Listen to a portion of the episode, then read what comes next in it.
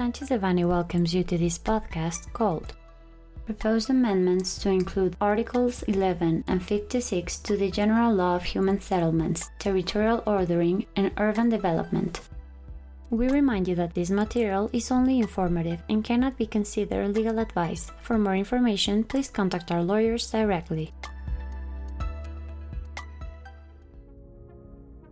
With the intention of strengthening the general law of human settlements, territorial ordering, and urban development, on September 9, 2021, the initiative that amends and adds Articles 11 and 56 of the General Law of Human Settlements, Territorial Ordering, and Urban Development, presented by Congresswoman Blanca Araceli Narro Panameño of the Morena Parliamentary Group, was published in the Legislative Information System of Mexico City.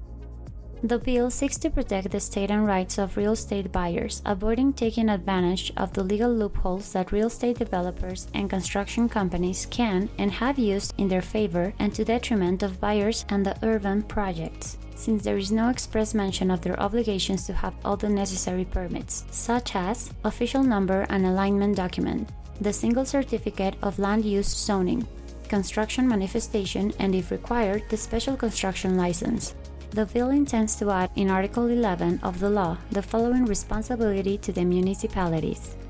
25. Prevent and avoid the pre sale and sale of real estate for housing in urban complexes or housing developments that have not previously evidenced having the authorizations, procedures, licenses, or land use, construction, housing developments, subdivisions, mergers, relotifications, condominiums, and for any other urban action in the terms provided in this law and where appropriate in the laws of the federative entities that correspond.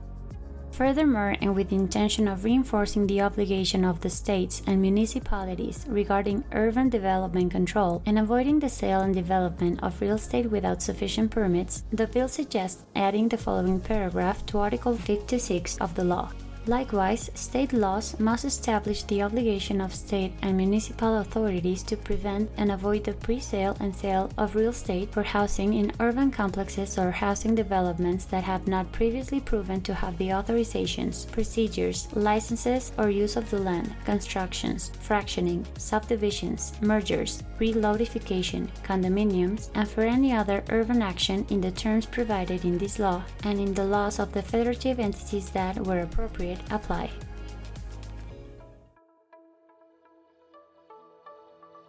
This content was prepared by Diego Gómez Jaro, Rafael Villamar, Alfredo Villarreal Hansman, Alonso Sandoval, José Miguel Ortiz Otero, José Francisco Pámanes Cantú, and Elsa Leticia Neve Ramírez Viela, members of the Real Estate, Infrastructure, and Hospitality Practice Group.